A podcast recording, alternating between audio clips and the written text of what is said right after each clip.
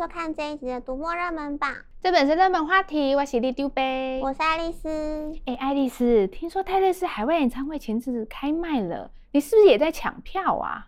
当然要抢啊！而且你知道那过程有多复杂吗？其中有一部分的场次是抽选制，抽中的人才会收到通行码，开卖当天就有机会可以买到票。啊，有机会，所以不是抽中一定可以买。当然啊，那只是抽中买票的资格而已。这年头要看演唱会，要运气好，手速还要够快。唉，我看你还是去求神明保佑好了啦。你以为要抢票的人会漏掉这件事吗？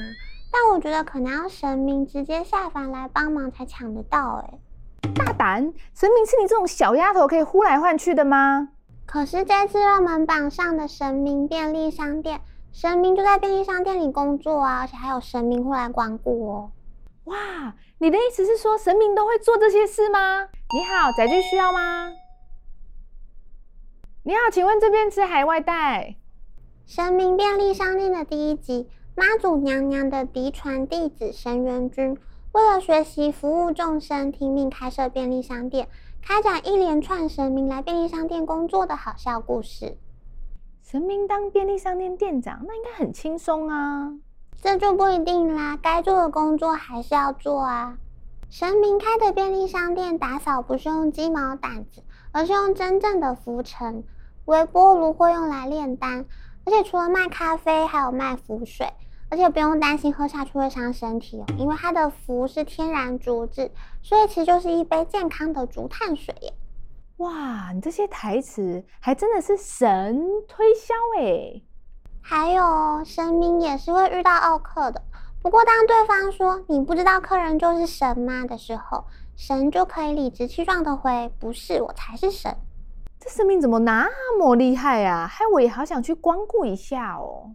其实这家便利商店也是有神明光顾的，像是看起来不太老的月老，还有其实没什么钱的财神。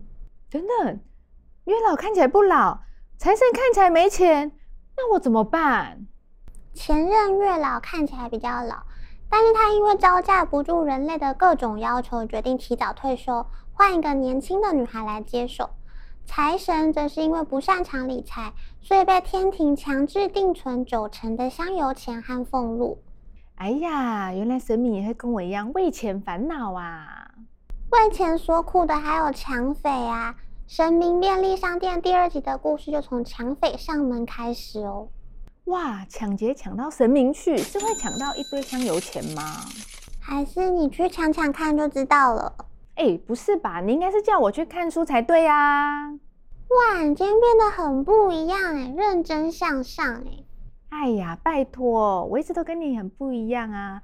毕竟啊，我不只是为民服务的里长伯，我还是人见人爱的大明星。好哦，说到大明星，这次榜上也有《魔杖之外》这本拽哥马粪的亲笔回忆录。他在出演《哈利波特》之前就已经是电影童星了。他的家庭和马粪其实非常不同。他在家中排行老幺，有三个哥哥，家人感情紧密，可以说是成长在一个充满爱的家庭里。在这本书里，他提到他和艾玛华森第一次见面，艾玛华森非常好奇毛茸茸的吊杆麦克风到底是什么东西，但这对早就开始拍电影的马粪来说，根本就是基本常识，所以他就用非常拽哥马粪的态度回答了。哦，一想到拽哥马粪的态度，哦，我就超有画面的啦。其实就是有点自以为是的屁孩想法吧，很多小孩在那个年纪应该都是这样啊。马份就提到，当他被导演问到最期待看到《哈利波特》故事里什么东西的时候，因为他根本没做任何事前功课，就抄袭隔壁男孩的答案，说自己迫不及待要看到古灵阁。当时他还以为那是某种飞行动物哦。诶，什么飞行动物？连我都知道那是银行诶。在这本书里还有很多麻瓜都想知道的片场趣事，像马芬就提到。他一开始也很害怕饰演史内普的演员艾伦·瑞克曼，但是当他们一起在食堂看到史内普拿着托盘排队等拿香肠三明治，看起来就一点都不可怕，亲切多了。他还提到，荣恩在片场其实有个很大的问题，那就是他实在太容易笑场了。哇，那像我这样笑口常开的人，不就不能拍电影了？我觉得你先搞定你的脑洞大开，录影不要一直 NG，再考虑拍电影吧。读魔杖之外，还会看到很多哈利波特以外的真实世界。马粪不只活在荧幕上，现实生活中，他为了染出马粪恰到好处的发色，当初可是花了几天染了六七轮。而他经历哈利波特的成名，小小年纪就体验人生高潮和低谷，还要面对青春期的成长挣扎。汤姆·菲尔顿在结尾提到，他曾经被误认成是其他明星，但事实上他自己在心里也常常搞不清楚自己到底是谁。这是很多公众人物都会面对的问题。但写这本书让他可以坦率、诚实地讲自己的故事，也重新思考人生。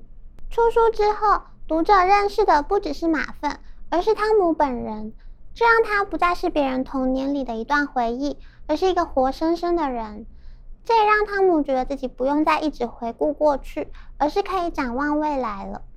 哇，这样说好感人哦！以后我出回忆录也要这样写。我还真是蛮好奇你回忆录要怎么写，毕竟你好多事都只是说说而已，根本没有去做啊。这样真的有内容可以写吗？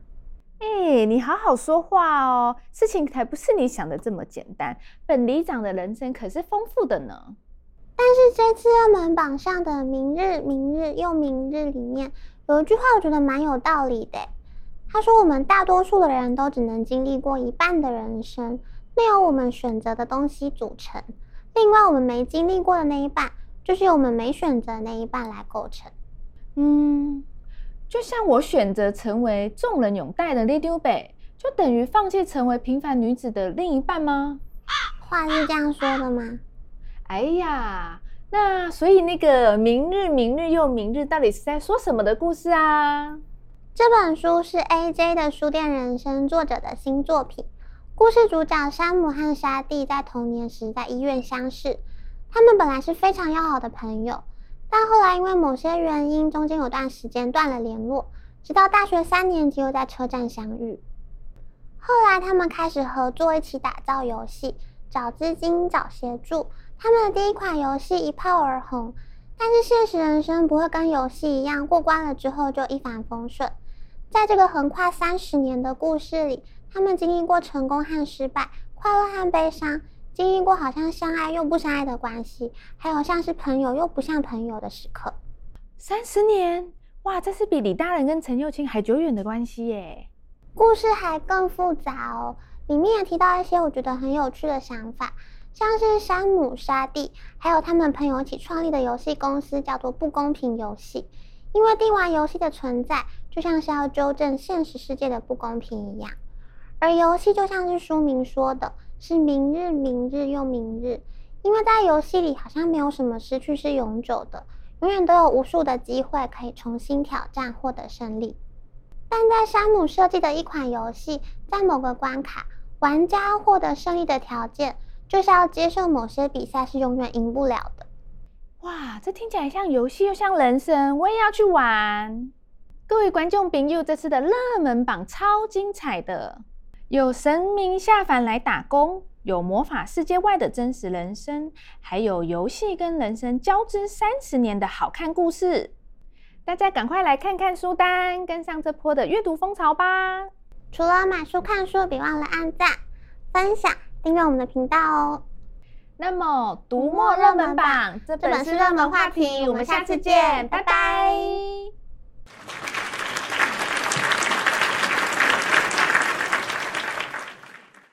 爱丽丝，所以你有买到演唱会的票吗？我一定会买到的。